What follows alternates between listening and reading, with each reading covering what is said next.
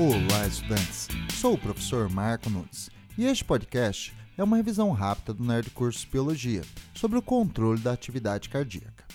O coração possui um controle próprio, devido à atividade elétrica rítmica de um marcapasso natural formado por um conjunto de células chamadas de nodo sinoatrial.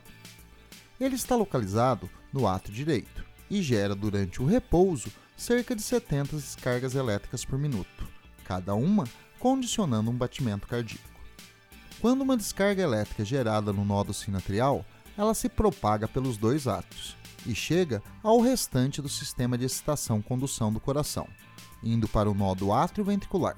Depois, segue para o feixe atrioventricular e depois para os dois ventrículos pelas fibras de Purkinje.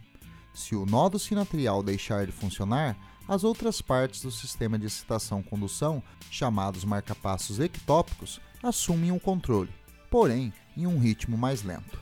Caso o ritmo cardíaco torne-se incompatível com a vida, o nódo sinatrial pode ser substituído por um marcapasso artificial.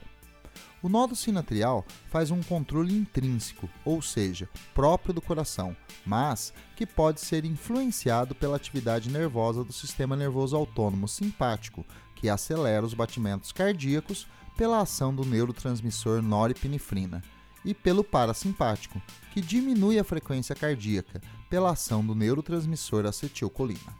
O hormônio adrenalina também influencia na atividade cardíaca, acelerando os batimentos.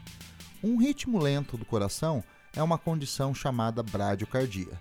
Um ritmo acelerado é denominado taquicardia. Bom, é isso aí. Continue firme nas revisões do Nerd Cursos Biologia e bom estudo!